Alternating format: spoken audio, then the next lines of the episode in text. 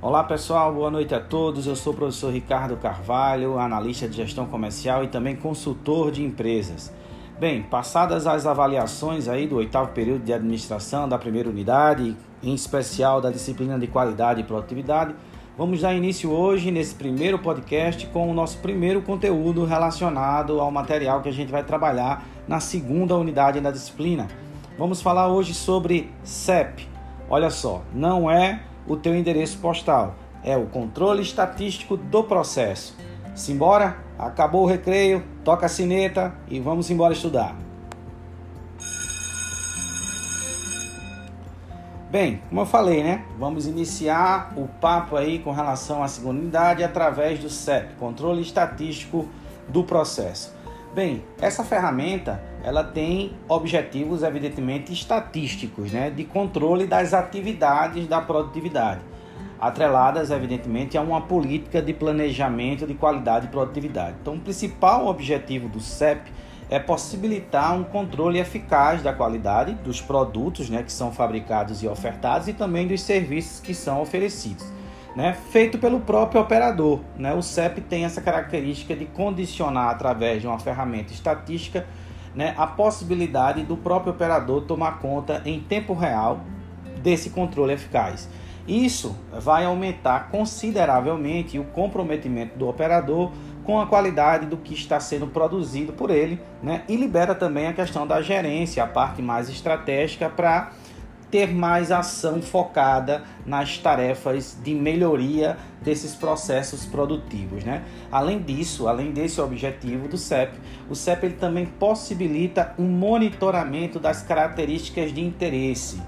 O que seriam essas características de interesse? Né? São todas aquelas especificações né, com base no planejamento do projeto de padronização daquele serviço ou daquele produto que não devem sair desiguais, devem sair dentro do mesmo padrão. Então, essas características de interesse significa a representatividade do padrão desses produtos e desses serviços. Né? Desta forma, vai se conseguir a empresa que os faz ou que os, e que os oferta, né, se tratando de serviço, vai assegurar que esses irão se manter dentro de limites pré-estabelecidos, indicando quando devem ser tomadas as ações de correção e melhoria.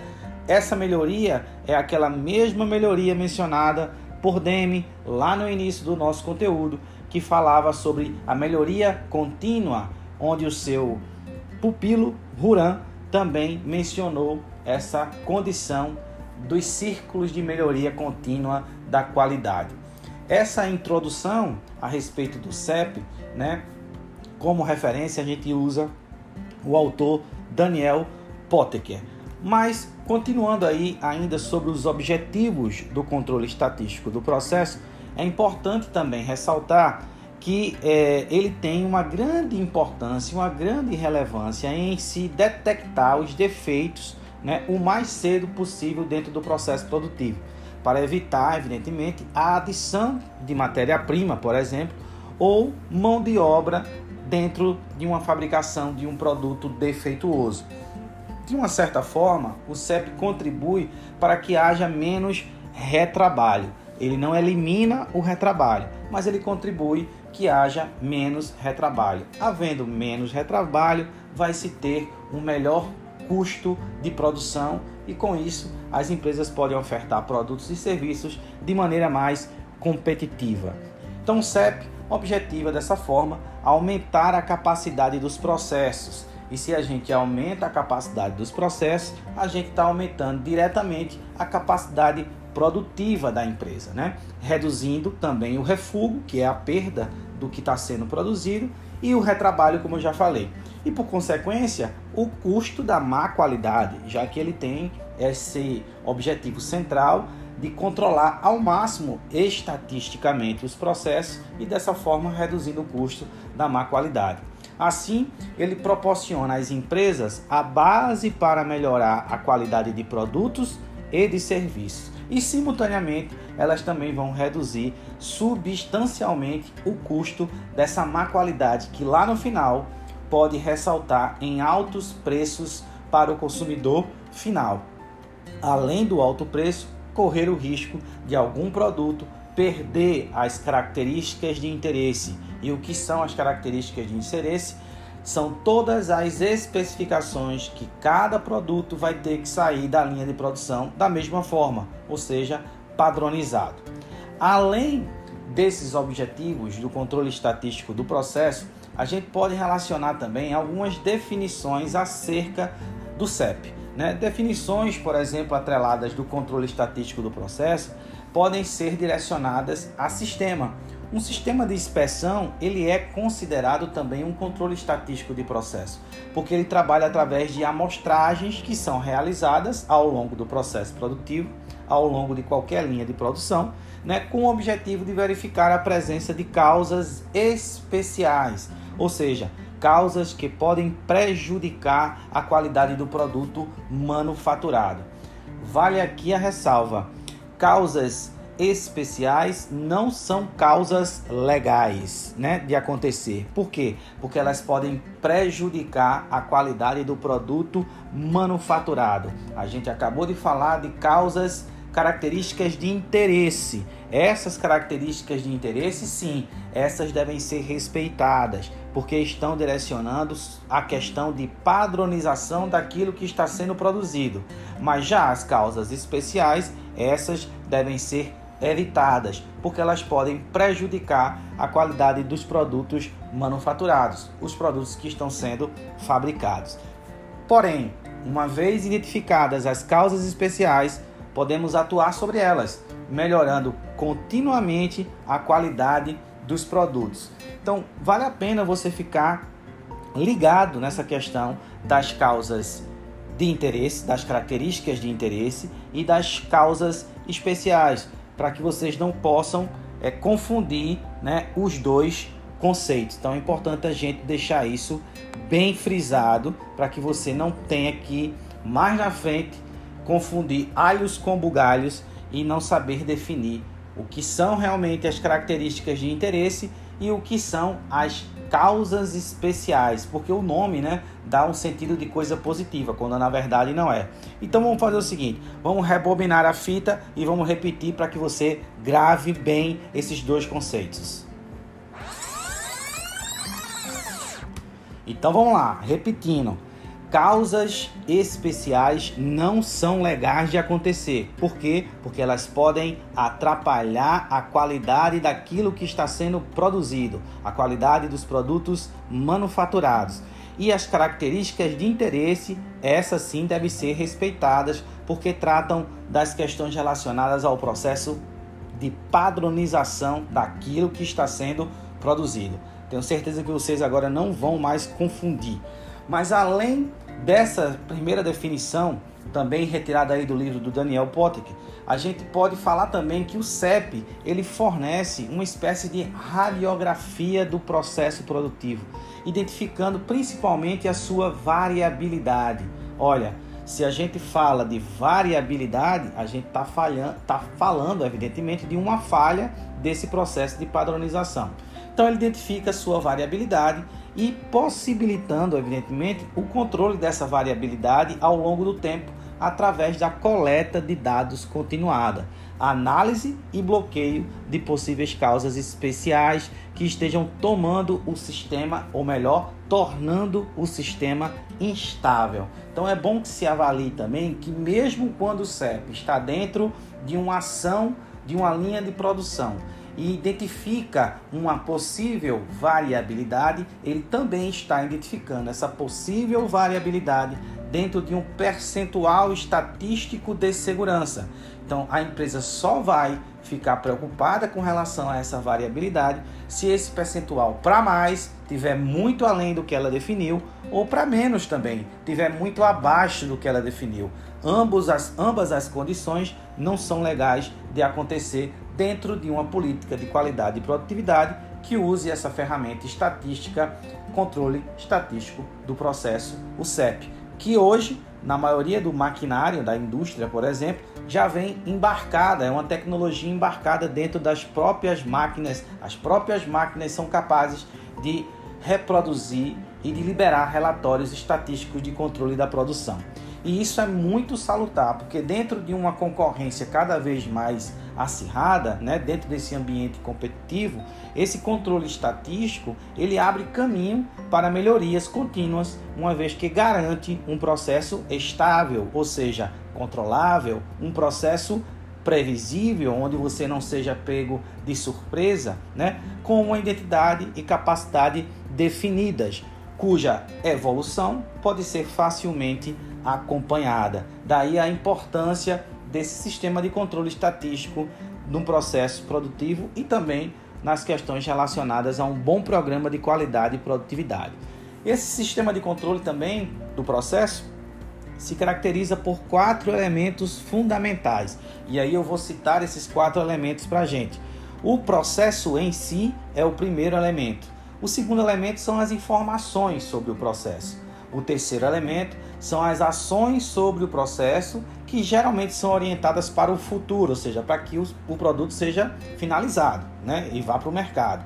E a quarta ação é sobre o produto, no final da linha de produção, né, que são orientadas muitas vezes para ações corretivas, se algo aconteceu de ruim, elas são orientadas também para ações corretivas. Então, dentro dessa perspectiva aí, esses quatro elementos fundamentais do CEP, controle estatístico do processo, possui características é, distintas entre cada um deles. O processo em si é o primeiro, como falei, ele está muito direcionado à análise de pessoas, de procedimentos, de máquinas e materiais, né, trabalhando em conjunto né, a questão do desempenho, né, que depende da maneira como o processo vai, vai caminhar e foi projetado, e como ele está inteiramente ligado ao operador, de que forma ele é operado, vamos dizer assim.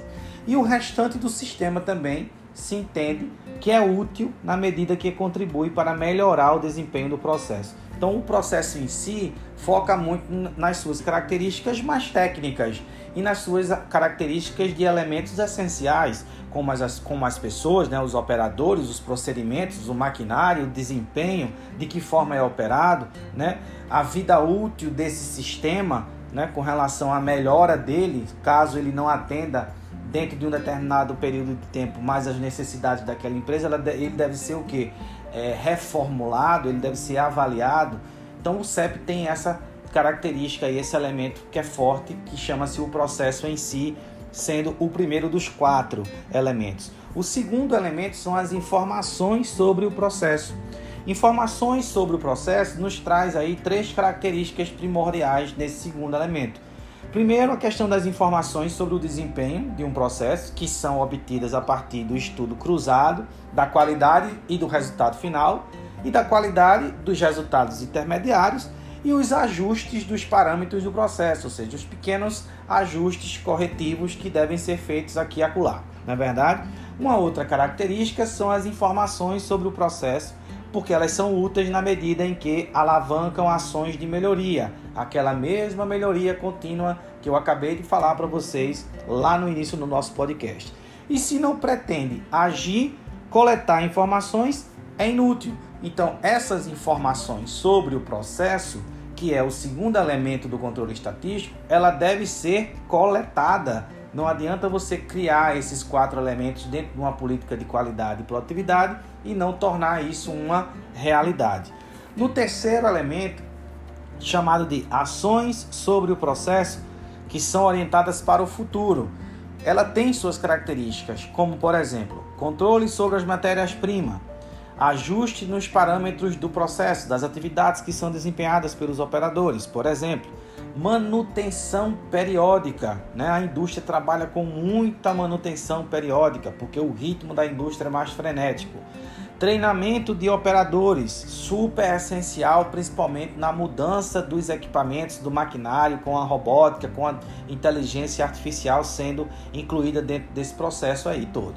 Dentre outras características que a gente poderia citar, mas que o Daniel Potteker cita aqui essas quatro principais dentro do terceiro elemento. Ações sobre o processo são orientadas para o futuro.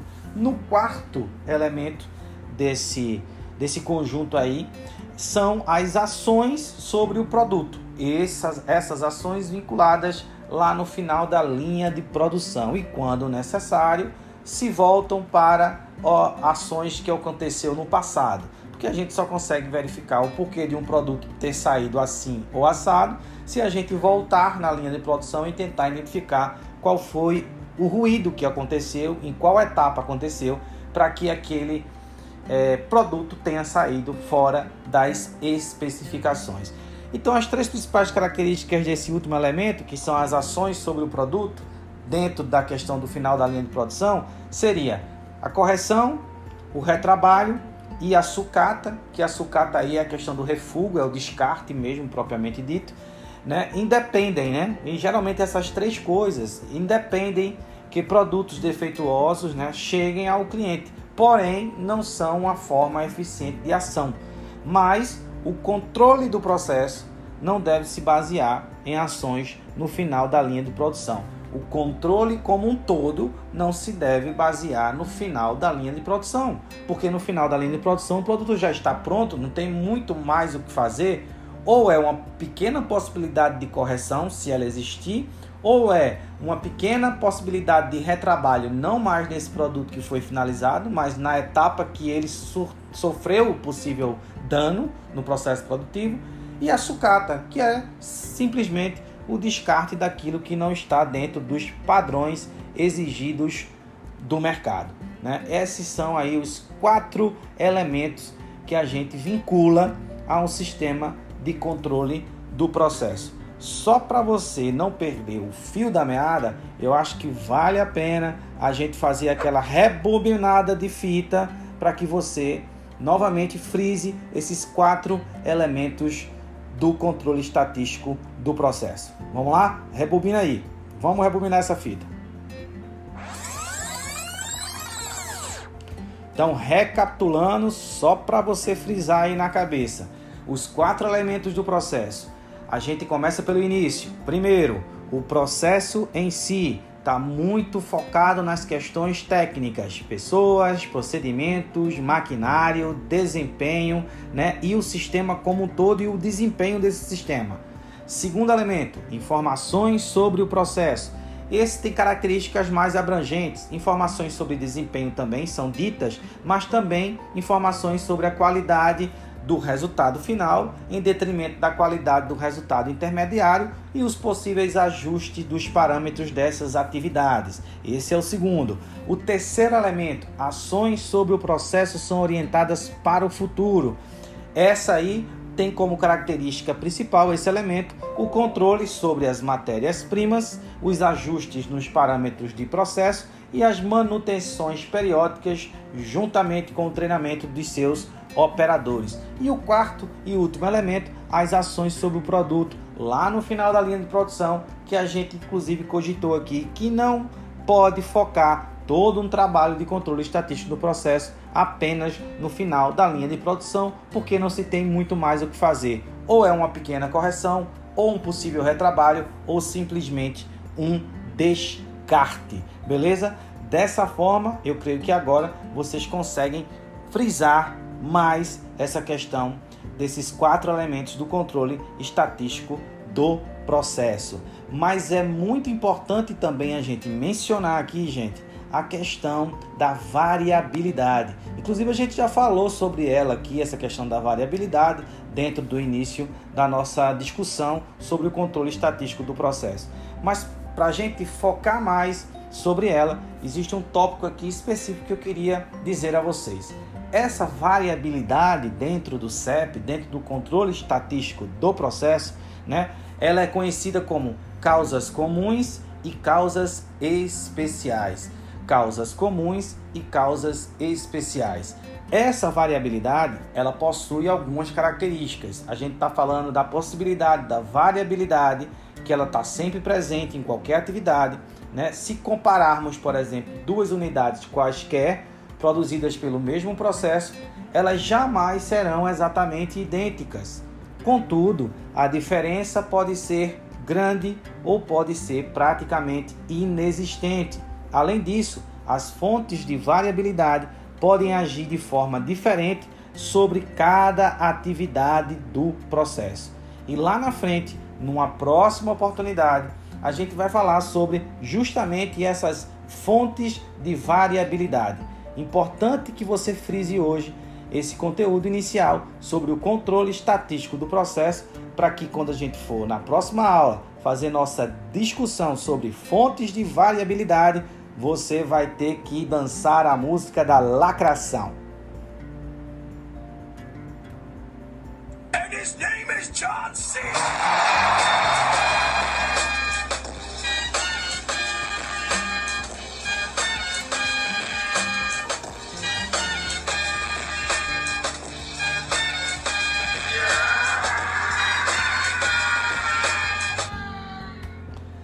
É isso aí. Com esse conteúdo na mente, com tudo isso gravado, vai ficar muito mais fácil para que na próxima aula a gente comente sobre essas fontes de variabilidade que são tão importantes dentro do controle estatístico do processo, que também a gente mencione quais são as quatro possibilidades dentro dessas fontes de variação que a gente chama de não exato e não preciso, exato, mas não preciso, preciso, mas não exato e exato e preciso.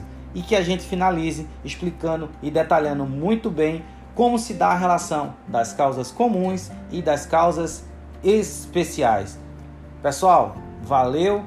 Espero que vocês ouçam aí o podcast, tirem suas possíveis dúvidas do nosso grupo de WhatsApp e qualquer coisa, só é mandar aquele sinal de fumaça. Ótimo final de semana para vocês ótimo feriadão e até a próxima oportunidade, se assim Deus nos permitir. Valeu, até a próxima.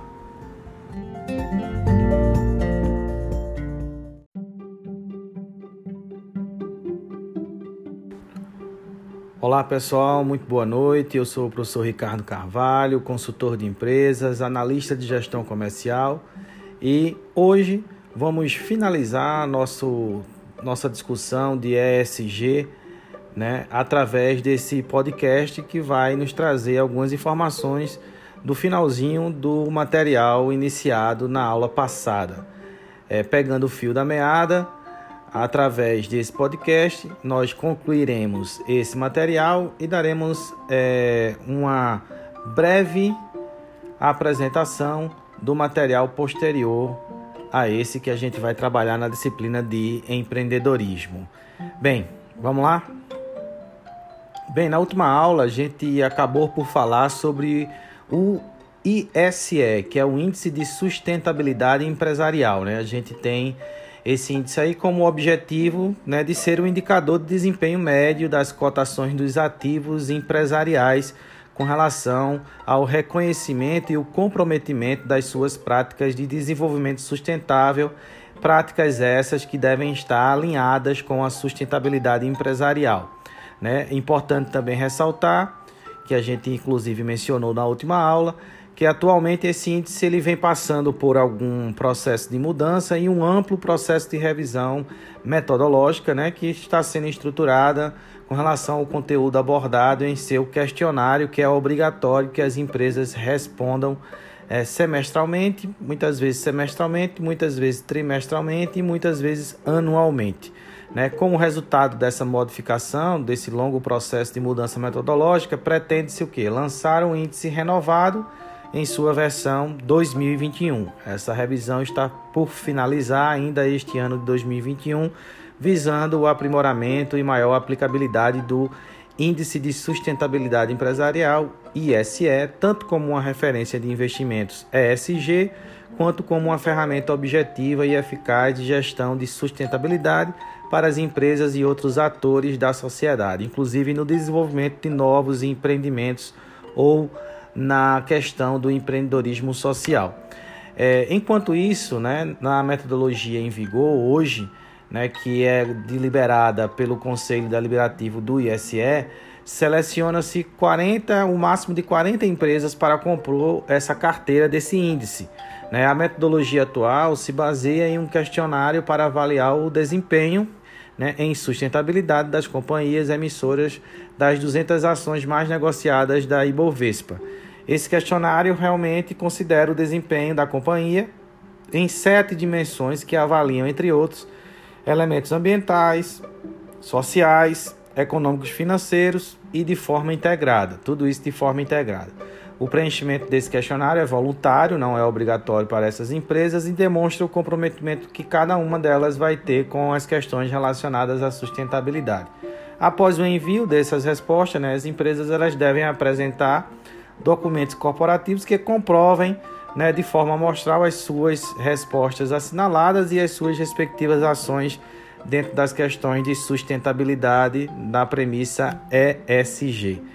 É bom a gente ressaltar também que as incorporações né, que estão ligadas às práticas ESG, quando eu digo incorporações, são empresas ou organizações, elas também desenvolvem atrelados a isso, atreladas a essas práticas, muito a questão do, do empreendedorismo social, né, que a gente viu na como o nosso último material, vamos dizer assim.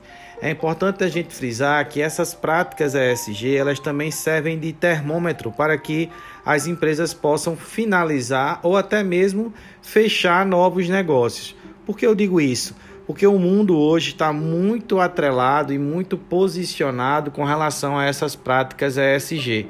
E é dentro dessas práticas né, do Environmental Social Governance tanto na parte ambiental, quanto na parte social e quanto na parte de governança, que muitos dos capitais de investimento que estão rodeando aí o mundo podem ser utilizados com esse fim, para promover né, essas ações e custear algumas ações, quando não a maioria das ações nessa área de sustentabilidade proposta por essas empresas. Então é muito importante as organizações estarem muito cientes de que elas são capazes de desenvolver essas ações de sustentabilidade e, sendo capazes de desenvolver essas ações de sustentabilidade, promover né, a contínua divulgação dessas ações também de forma interna. Né? E para isso é utilizado muito o empreendedorismo para dentro, né? o que a gente chama de endomarketing, né? que é fazer o marketing desse empreendedorismo sustentável de forma interna e não somente de forma externa.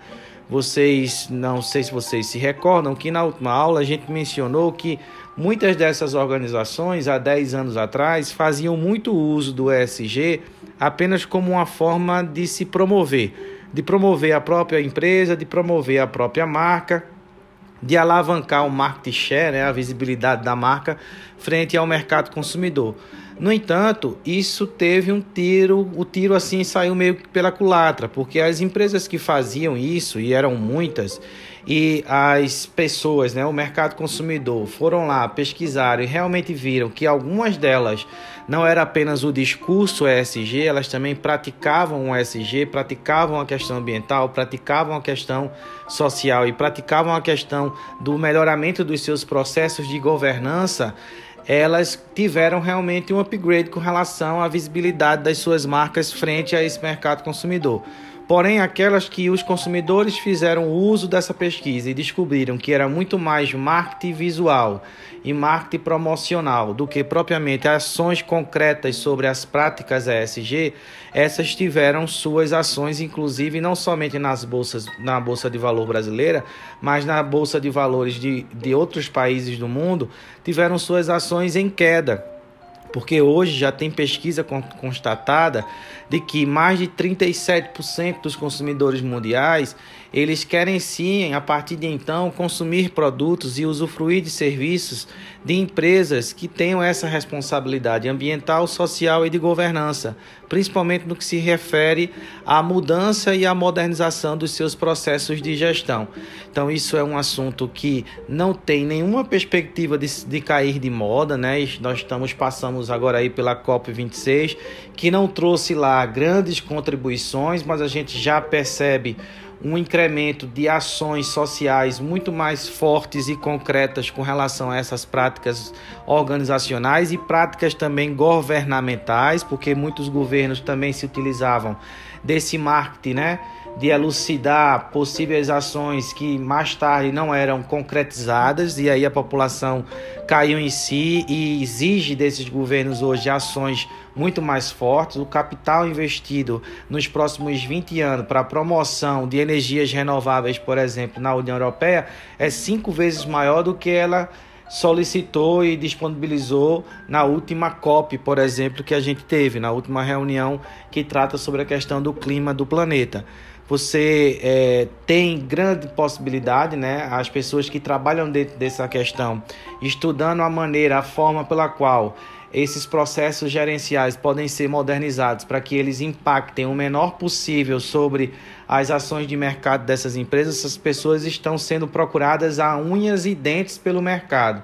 Existem inclusive formações específicas sendo criadas para justamente moldar esse profissional que na maioria das vezes já é um ambientalista, mas que não tem um conhecimento técnico sobre algumas ações, por exemplo, de financiamento, de startups que desenvolvem ações nesse sentido, de fundos de investimentos é, governamentais que também promovem isso, não somente no país de origem, mas também em outros países. E isso foi um ponto muito positivo na COP, né, onde os países ricos, principalmente os países envolvidos aí a União Europeia, em patrocinar o desenvolvimento e a sustentabilidade da energia renovável, energia limpa em países subdesenvolvidos, o continente africano, que é um continente muito sofrido com relação a esses investimentos, nós temos todas essas ações vinculadas ao ESG a, não somente ao SG, mas em contrapartida levamos também aí em conjunto as políticas do empreendedorismo social, né? Que isso pode começar na sua rua, no seu bairro, na sua região e promover a sustentabilidade não somente ambiental, não somente social, mas também financeira dessas famílias que às vezes não têm uma renda fixa comprovada mas que tem é, uma, um vínculo com o artesanato, um vínculo com alguma coisa na área de culinária e não conseguem desenvolver esse vínculo em virtude de que não tem oportunidade ou até mesmo um capital inicial para investir em equipamentos muitas vezes que são simples para promover essa produção desse artesanato dessa culinária que ela faz e que já vende no seu bairro, na sua rua. Então as empresas estão muito voltadas a essas questões porque isso suscita sim uma relação ESG e uma relação de empreendedorismo social para com a região e a sociedade a qual ela está inserida. Bem, gente, é, esse podcast serviu aí para a gente elucidar as últimas questões que estavam relacionadas ao nosso material ESG e creio que esteja é, simples de entender creio que não, não ficou muito longo, né? não ficou muito cansativo, que a ideia do podcast é essa, não ficar muito cansativo. E espero que na próxima aula, na próxima segunda-feira, nós estamos trabalhando aí mais um material, é o nosso penúltimo material da disciplina de empreendedorismo para essa segunda unidade, dessa vez de forma remota e ao vivo, ok? Uma boa noite para vocês. Qualquer dúvida, só ressaltar lá no nosso grupo de WhatsApp e mais tarde ou amanhã de manhã vai ter uma atividade relacionada a essas práticas ESG para vocês fazerem e depois postarem de volta para mim no Classroom. Eu deixo vocês informados durante hoje ou durante a parte da manhã é, sobre essa atividade, ok? Fiquem com Deus, boa noite e até a próxima.